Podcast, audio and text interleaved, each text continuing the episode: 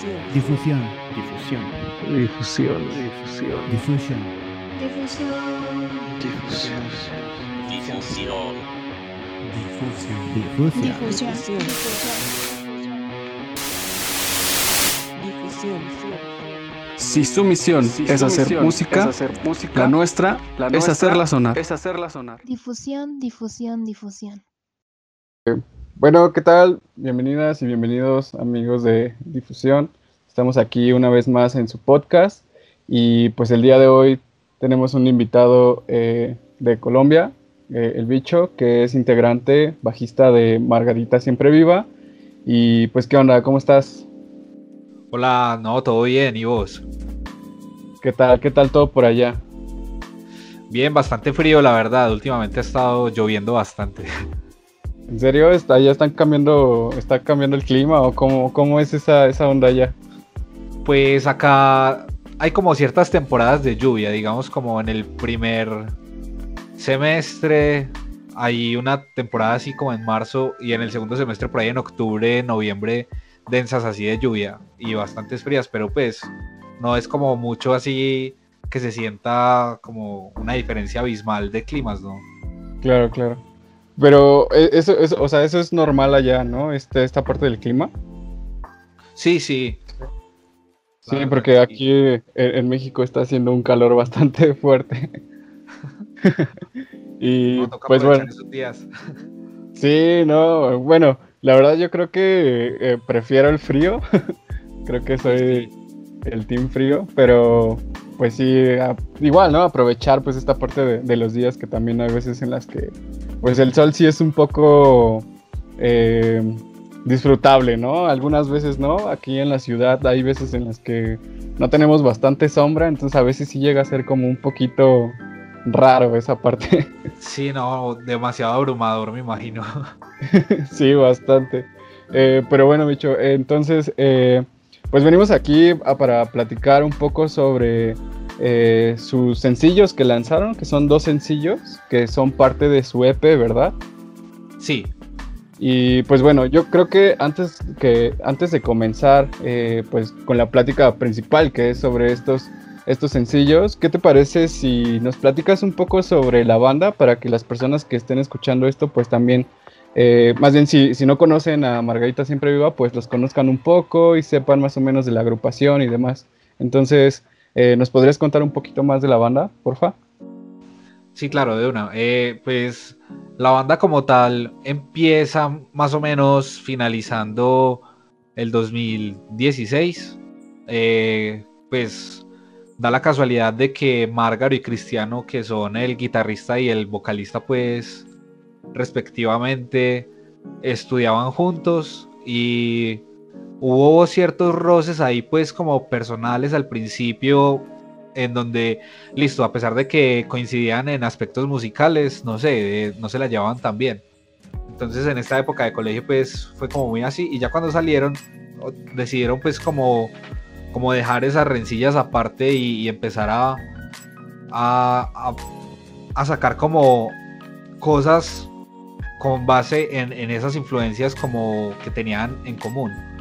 Y pues ahí ahí es que empieza como Margarita y empiezan ellos a, a componer temas y, y a ensayarlos. O sea, igual al principio no había más pretensiones que simplemente grabar las canciones que se estaban haciendo y ya, ni siquiera, mo- ni siquiera teníamos como pensado salir a tocarlas en vivo. Y una vez sacamos el primer EP, LP, no sé cómo se le denomina eso, que sí, eh, pues da la casualidad de que también como bandas emergentes habían escuchado de nosotros y éramos como amigos de ellos y bueno, nos ponen ahí a tocar. Entonces ahí es que empieza como a surgir toda la vuelta más o menos a principios del 2017. Claro, claro. ¿Y, y cómo fue esta, esta transición eh, de ser una banda independiente? O, bueno, eh, igual siguen siendo una banda independiente, ¿no? O, o ya tienen ahí algún contrato o algo. Pues nosotros somos independientes en el sentido de que no, no tenemos pues como una discográfica que nos grabe como tal. O sea, nosotros grabamos generalmente todo en estudios así de amigos o la mayoría de la discografía ha sido grabada pues en mi casa, yo la he producido, pero también Sí. hemos tenido colaboraciones con, con otros amigos como Miguel Laverde de la banda Sail, como Adán Naranjo de la banda Señor Naranjo y Providencia, pues ya hemos empezado como a a, no sé, como a diversificar ese aspecto de la producción y no encargarnos solo nosotros, sino también amigos, pero o sea, se queda en eso, en amigos, no como en una, no sé, lo que se conocen comúnmente así de pronto en la industria musical. Claro, sí. Sí, al, al final de cuentas ustedes son parte de todo este proceso musical, de grabación, visual, ¿no? Entonces, eh, eh, bueno, entonces a, a mi pregunta, a lo que iba, ¿cómo, cómo es esa transición de, de ser una banda independiente en donde comenzaron a hacer música, pues, por expresión misma, a ser también ya una banda, pues, reconocida por, por ciertas bandas locales y también como por el público? Pues esa transición eh, se va dando como conforme nos va conociendo algunos círculos de personas. O sea, nosotros, no sé, dimos como que fuimos de buenas en cierto sentido y, y llegamos a los, o sea, estábamos en el lugar indicado en el momento indicado. Entonces, también creo que eso influenció un poco en cómo la- las cosas pues empezaron a, a surgir tan rápidamente, porque la verdad fue un crecimiento bastante rápido y bastante inesperado, porque como te dije en un principio, o sea, nosotros solo queríamos grabar las canciones y ya. Y eso empezó a llevar pues como a, a toques y a que más gente nos conociera y, de ahí eh, contactamos con, con la gente de Páramo, que son los que eh, eh, son los promotores de- del Stereo Picnic y del festival Breakfast que hacían en Medellín. Y bueno, ahí eso como que nos impulsó más. Sí, claro, que fue, eh, de hecho leí una nota sobre eso, creo, me parece que salió en Noise, ¿no? Hablaban un poco sobre, ya hace, creo que hace un par de años sobre ustedes, de cómo, pues también su música pasó a ser, a- a- a ser parte de un festival, ¿no? Que creo que ahí en Colombia es como uno de los más reconocidos. Sí, que es el Breakfast que lo hacían en Medellín, ya, lo, ya no lo hacen. Ah, ok. ¿Y, y cómo fue esa experiencia para ustedes el, el tocar ahí en este, en este festival? Pues fue bien particular, pero fue la verdad muy bacana porque digamos que ese fue el primer paso a cierta profe- profesionalización de, de la, de la carrera, pues. Y, y además ya ver como qué es tocar en un escenario grande, no sé, es un- fue una experiencia muy bacana. Y, y ahí, ahí fue que empezó realmente a, a- a- a crecer pues la banda y empezamos a tomarnos ya más en serio este cuento de, de tocar música y hacer música y pues y, y empezar a ver todas las vertientes que eso tiene, que eso conlleva que eh, necesitas a alguien que, que esté pues pendiente de, de los bookings, alguien que esté pendiente de la merch. Entonces hay que, Mm. hay que empezar a pensar en, en cómo crear redes y contactos para que las cosas empiecen a fluir mejor y uno se dedique pues como a lo que realmente importa que como músico es finalmente hacer música. Claro, ¿no? Eh, En esta parte que sería como un formar un equipo, ¿no? Porque al final de cuentas, o más bien al principio, estaban eh, solamente ustedes como, como músicos tratando de, pues, de hacer música, de, de lanzarla, ¿no? Porque eh, creo que también por ahí leí que, que al final de cuentas subían la música y, y no, no hacían como promoción y demás, ¿no? Obviamente, pues estaba este aspecto, este pues independiente, ¿no? Y más que nada la, la cuestión de expresar su música, ¿no? Sí, sí, eh, fue muy así, fue muy de, ya tenemos el máster listo, vamos a lanzar esto en internet ya mismo, o sea, no hubo como ningún, ningún proceso de, de mercadeo, no sé, de impulso, de, de impulso pues así en redes sociales, nada. Al principio todo fue muy orgánico, fue muy de voz a voz, de, de sí, de los parches pues así como le decimos en Medellín, de, de amigos, eh, contándose pues como ve, escucha esto, te recomiendo esta cosa y bueno, a la final el proyecto generalmente ha gustado pues mucho. Uno obviamente no puede evitar tener ahí detractores o lo que sea, pero... Claro. Sí, y, yo creo que es esta también transición que ya, que ya están haciendo como banda, ¿no? En algún momento, eh, bueno, en lo personal no, no tengo mucho tiempo de, conocerlos, pero pues la verdad me, aventé toda la discografía, ¿no? Entonces, son, son tres discos los que tienen, ¿verdad? Eh, tenemos, sí, son, son tres pues, discos, pues... Es que no, no, no sé si considerarlo larga duración. Creo que el, el Letanías del Jardín sí es el único que consideraría pues como full larga duración. Los otros sí son como más intento de EP slash disco, no sé, es raro. Sí, un poco como canciones un poco más cortas, ¿no? Pero creo que, eh, bueno, a lo que iba es de que cuando me aventé toda la discografía, siento que también comencé a escuchar un poco, o sea, por así decirlo, a lo mejor suena como cliché, lo pongo entre comillas, pues la, la maduración de, de, una banda, ¿no?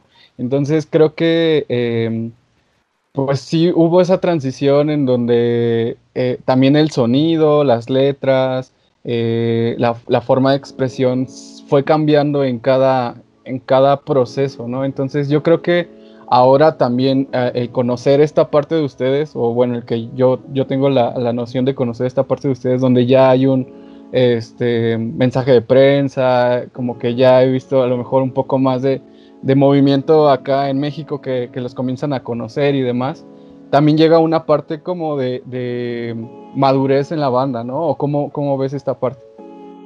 Sí, o sea, es totalmente una, una evolución, pues, en, mu en, muchos aspectos. Yo creo, o sea, desde los, desde los temas, pues, como de composición y de arreglos de, de canciones, ya hasta el mismo proceso de producción, yo creo que ha habido, pues, un cambio y una maduración y también una forma ya de ver todo esto que, que, está pasando como, como algo muy serio pues y como algo profesional y algo a lo que nos queremos dedicar el tiempo que nos debe dedicarnos a esto pues claro como que ya se ven más centrados en pues en esta parte musical, ¿no? Y, y oye, ¿cómo, ¿cómo, ves esta parte de la pandemia? ¿Crees que les vino a, a detener algunas cosas que ustedes ya, ya, ya tenían preparados o, o, les sirvió esta parte?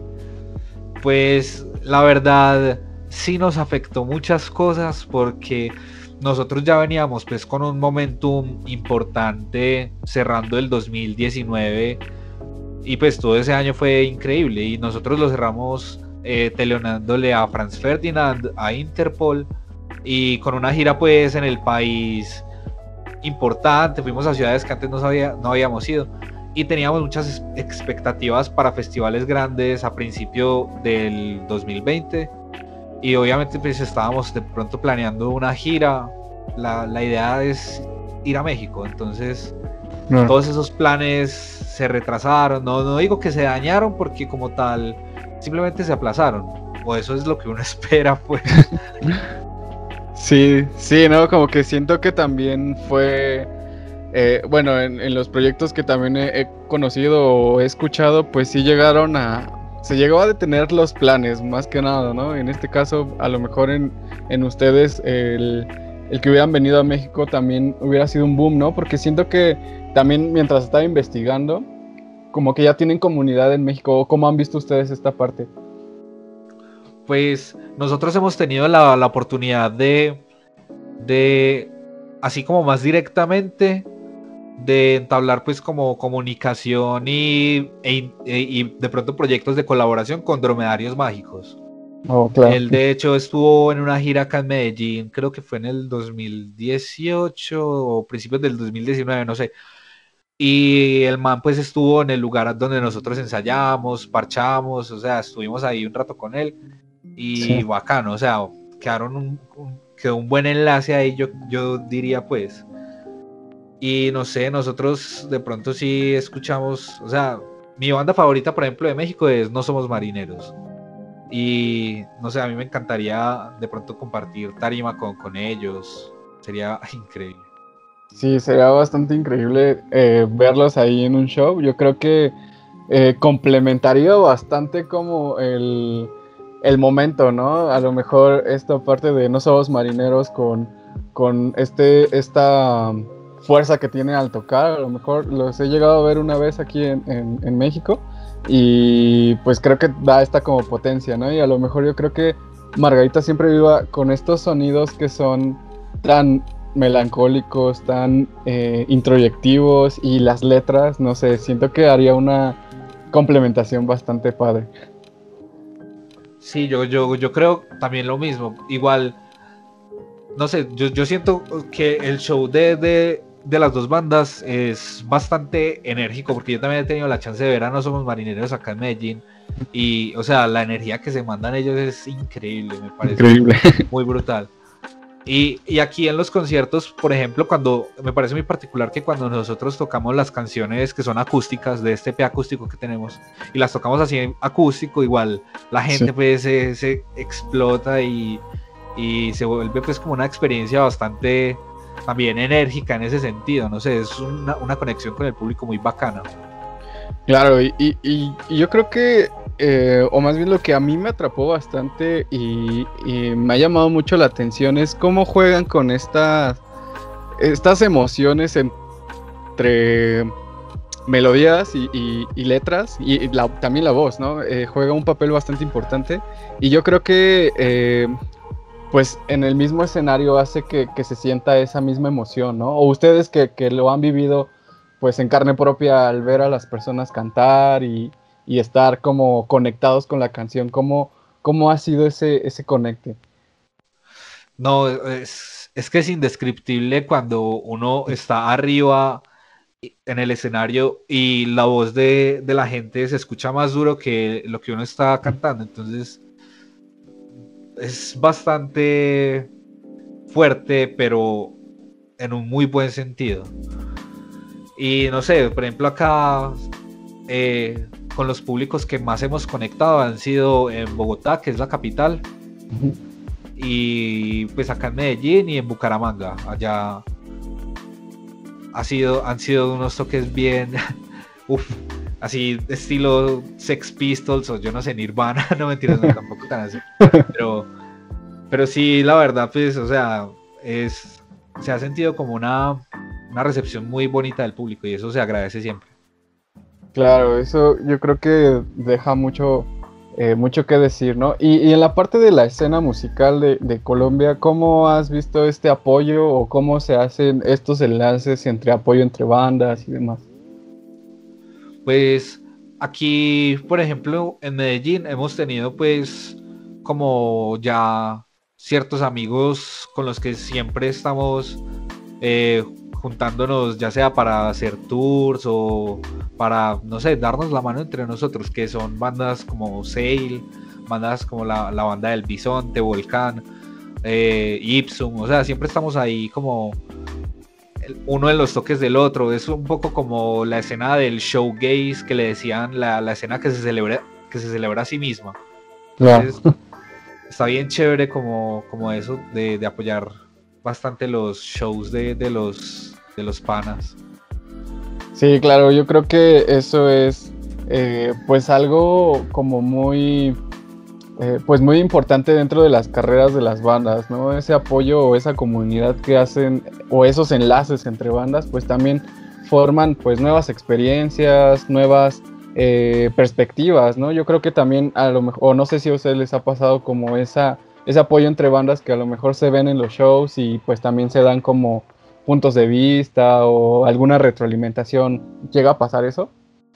Sí, claro, y también en, a nivel de, de, pues, de producción en estudio se ve, se ve bastante eso de, de dar su opinión bien honesta, parce, me gustó esto, parce, no me gustó esto, hubiera sido mejor que se hubieran ido por este lado, o simplemente, no, estuvo una chimba, vamos a tomar una pola al final, pues se ve como, como todo esto. Y, y, es bien lindo pues ver como, como entre amigos se hacen surgir así como las cosas. Obviamente a veces también hay líos y cosas así, pues somos como una familia, es, es lo normal. Claro, ¿no? Siempre va a haber como hay algunos roces y demás, pero pues algo que no se pueda arreglar hablando, ¿no? sí, sí. Afortunadamente no han habido conflictos así como muy densos o cosas de escándalos así, pues entre nosotros no. Claro, sí, siempre el apoyo, eso está bastante padre. Y pues bueno, bicho, no sé eh, cómo ves si nos puedes platicar un poquito más sobre eh, su nuevo sencillo que es Analogía de una laguna y a lo mejor pues eh, pues sí, nos puedes platicar un poco de, esta, de esta canción. Sí, a ver, eh, bueno, la, la, canción Márgaro la había escrito hace bastante, pues, o sea, desde el principio del proyecto ya había escrito una maqueta del tema, ya tenía una idea de más o menos cómo quería que fuera el tema, pero a la final pues nunca la propuso, simplemente la guardó y, y bueno, al mal le dio por, por montarla con la banda y con toda la moral para grabarlo. Y lo grabamos pues acá en mi casa, fue como un proyecto así de, de retomar otra vez después de, de la grabación pues de Letanías de Jardín, que fue en un estudio por allá en el Alto de las Palmas, pues en Medellín, eh, de retomar pues como la producción nosotros mismos. Y, y de ahí empezamos a, a crear, pues a pulir bien el tema entre nosotros. Y nada, o sea, el tema, el tema trata sobre como la nostalgia, un poco de la nostalgia de la fiesta, un poco de la nostalgia de, de no estar encerrados porque ese fue como algo de lo que motivó eh, la grabación pues de la canción como tal y fue todos estos sucesos de la pandemia y todo este paro y extrañar de verdad salir con los amigos y tomar y a veces perder un poco el control porque pues está bien a veces perder el control un poco. Sí, sí, sí. Sí, yo creo que eh, a mí también cuando, cuando la escuché me dejó esa sensación de, de, juventud, esa sensación de, de, mantener como, o más bien como no estar tan preocupado por el presente como yo siento ahora, a lo mejor hablando de, forma personal. Pues yo creo que esa, esa canción me, me, me, mandó a, a ese momento de mi vida donde pues pensaba que, que todos esos momentos de diversión con los amigos, pues era, era lo mejor, ¿no? Y, también me llegó como esa nostalgia al decir como de, bueno, pues ahora tenemos que estar aquí encerrados porque pues obviamente estamos en pandemia y pues no hay a muchos lugares a donde ir ahorita con el semáforo, el semáforo naranja aquí en México. Entonces, pues siento que sí juegan mucho con esa nostalgia, ¿no? De, de esa convivencia entre amigos y pues las cervezas, que siento que es un, eh, eh, momento bastante agradable. Sí, no, y también de pronto con un toque ahí como de de ver el vaso un poco medio lleno y esperar a que a que pues se retomen un poco las cosas, o sea, de pronto no va a volver la normalidad como la conocíamos, pero que, estas nuevas dinámicas sean bien, bien chimbas, bien parchadas. sí, no, no, creo que. Yo creo que van a tardar bastante, ¿no? El regresar los conciertos. Sí. y eso da bastante tristeza. Sí, pues allá en México no están haciendo nada de conciertos. Eh, he estado viendo que hacen pequeñas tocadas, pero con nuevas eh, tipo, pues sí, con los reglamentos que hay. Han estado haciendo algunos conciertos como tipo, este, más bien con autos, en donde las personas pueden ir en su auto y, están este, en el escenario. Otras que son como tipo picnics, en donde las personas se sientan este, con una manta y a lo, a lo lejos están los cantantes y pues algunas, algunas tocadas clandestinas. Sí, sí, no, no faltan por ahí. Sí, por acá también está como, como esa misma gestión de un poco retomar ya esos toques así en espacios cerrados con muy poca gente. Eh, no sé, vamos a ver, a ver qué va resultando. Sí, no, yo creo que pues mientras tanto, eh, pues sí habrán como todas esas eh, pues estos eventos clandestinos, yo creo que ya sea de, lo que todas las personas nos lleguemos a, infectar y, la libremos, o pues de lo que llegan las vacunas, ¿no? Seguro, porque uno pregunta, uno le pregunta siempre a los amigos como que, hey, ya te dio COVID, y todos como, "Ah, además que sí, yo no sé, yo no sentí nada. sí, no, se, se guardan los, los síntomas. Sí, sí. Y, y, oye, eh, también hay otro eh, sencillo que lanzaron, eh, creo que a finales del 2020, ¿no? Que este. mm, Sol de Agua, me parece. Sí, ¿verdad? Sí, sí. eh, a finales del 2020 lanzamos Sol de Agua, que de hecho ese fue pues como, como el inicio, como el génesis de todo este proyecto de sacar el EP y, y empezamos también a grabarlo acá en mi casa, porque ese era como el ejercicio, pues grabarlo todo nosotros de nuevo. Y salió este sencillo eh, y, y el video, el videoclip, eh, nos contactaron pues los chicos de Monociclo Cine, que son un colectivo que han sacado pues como películas así como Los Nadie, que ha sido una película bien importante como de esta década pasada del los 2010. Ujú. Eh, y bueno, ellos nos contactan pues para hacer el videoclip y, y con toda la moral sa- sacamos como ese proyecto adelante y, y creo que fue un resultado, pues el resultado que obtuvimos fue bastante bacano porque el video es bien, bien emotivo. Sí, bastante. De hecho, hace algunos días eh, platicábamos en, en el podcast también eh, con Saúl, que es un eh, compañero de también de un medio de difusión que se llama No Somos Rockstars. Saludos a Saúl. Y eh, él, justamente no- nos, hacía recomendación de, que si ya habíamos escuchado a Margarita Siempre Viva. Y yo le dije, sí, ya lo, ya, ya lo he escuchado y estuvimos ahí más o menos dialogando. Y me dijo, oye, el video. ¿qué te parece? Y no, o sea, el, el ese, esa transición, ese trasfondo del video, la verdad está, no, no, o sea, una persona que tal vez esté pasando por ese proceso de duelo o por esa pérdida, yo creo que sí se, eh, no sé, se desahoga o siento que sí habrá llanto, no sé. Sí, igual la canción en sí es precisamente un desahogo porque desafortunadamente el primer bajista pues de la banda que era muy amigo de Márgaro, muy amigo de mi hermano que es el baterista, eh, pues eh, por la violencia de la ciudad pues desafortunadamente sí, lo, lo asesinaron pues y, y la canción va dedicada a él y como a, a esa falta que, que puede llegar a ser. Claro, creo que sí, sí es un eh, tema bastante delicado, ¿no? Eh, pues yo creo, bueno, le- les mando un abrazo a todos y es algo que eh, esto, esto, no sé, la verdad me, me genera mucha, eh, mucha empatía y, y creo que es un- una muestra bastante clara de cómo también este desahogo emocional se puede hacer con la música y creo que es lo, lo más bonito de, de toda esta situación, ¿no? Sí, sí. Definitivamente hay que hay que seguir como la vida y,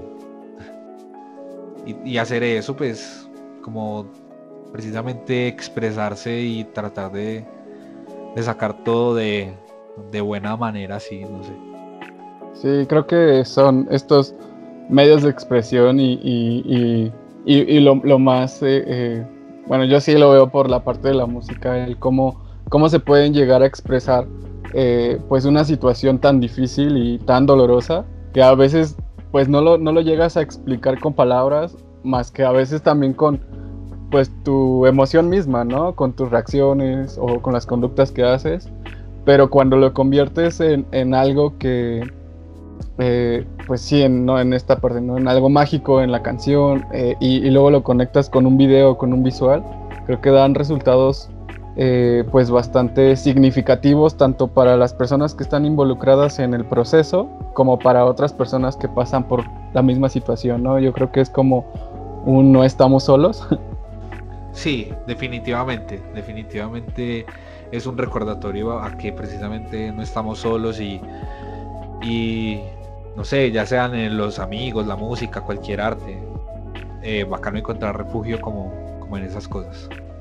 Claro, y, pues la verdad está, está bastante excelente, amigos. Eh, pues yo de forma personal se los re- reconozco bastante y pues espero que pues igual sigan teniendo eh, pues todo ese reconocimiento por, por las personas y para las personas que nos están escuchando pues si les hacemos la invitación de que vayan a ver, es, más bien vayan a escuchar estos dos sencillos y vayan a, a escuchar también, eh, más bien a ver el video de Sol de Agua, se van a llevar una, una sorpresa bastante enorme y aparte de que el video pues dices que fue... eh, este, fue producido por Monociclo Cine, ¿no? Que ellos ya se dedican a esta parte visual. Entonces creo que le da un, eh, pues un toque más potente, ¿no?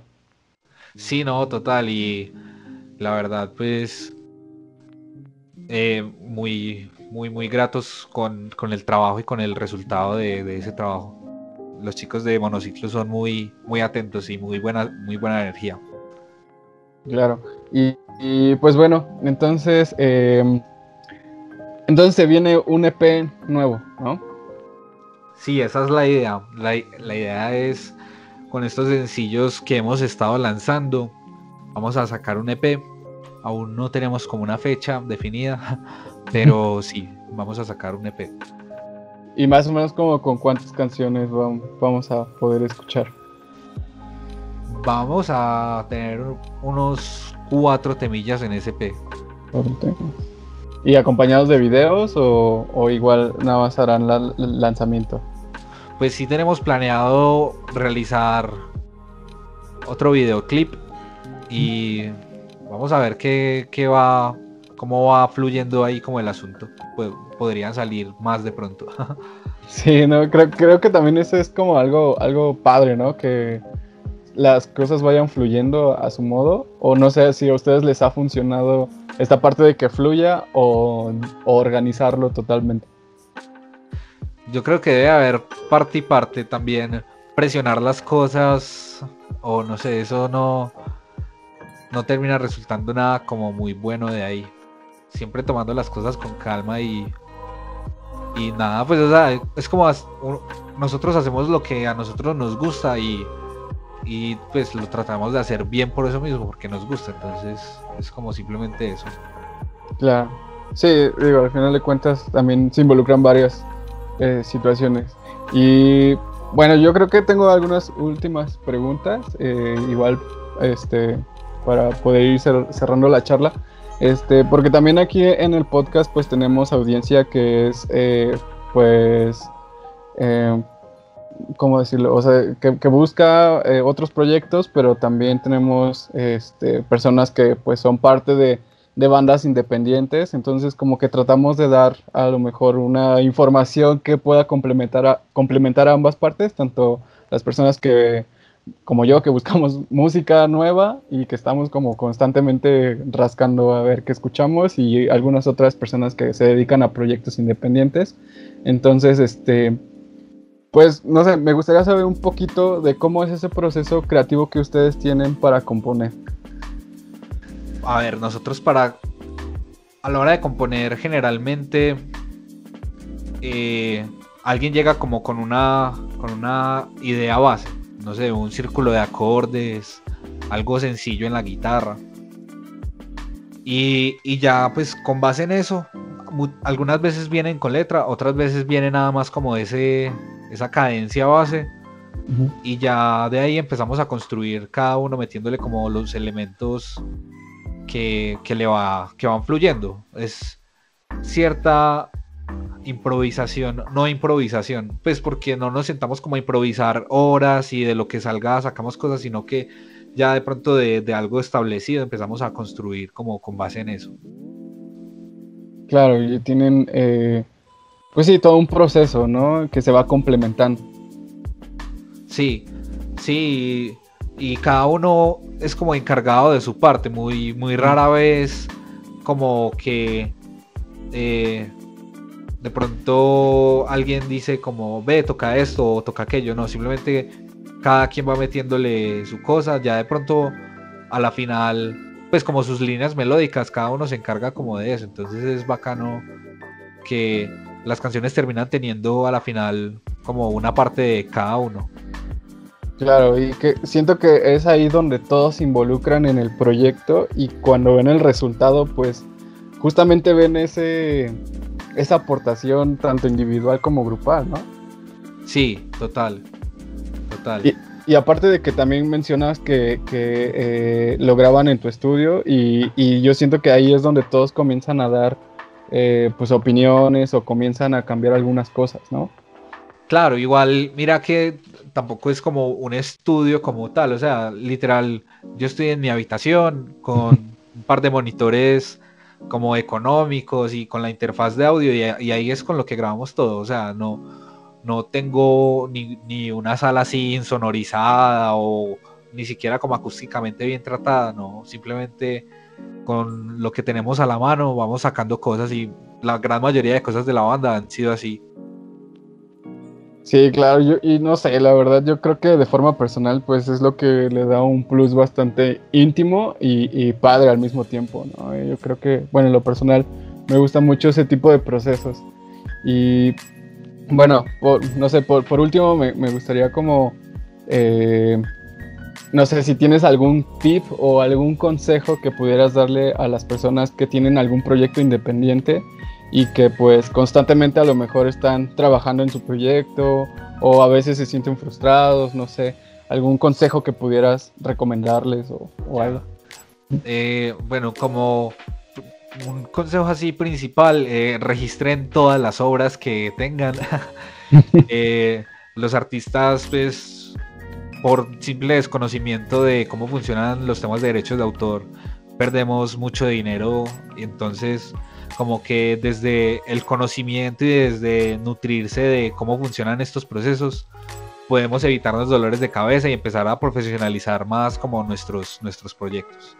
Y, y, bueno, nada, cuando también desde los procesos creativos no hay de pronto, o sea, hay un writer's block o algo así, nada, simplemente es descansar, escuchar temas y buscar inspiración en de pronto otras cosas que no sean tan ortodoxas en lo que uno siempre está escuchando, siempre está viendo, viendo leyendo. De pronto ahí uno puede encontrar la inspiración de sacar algo bien, bien particular.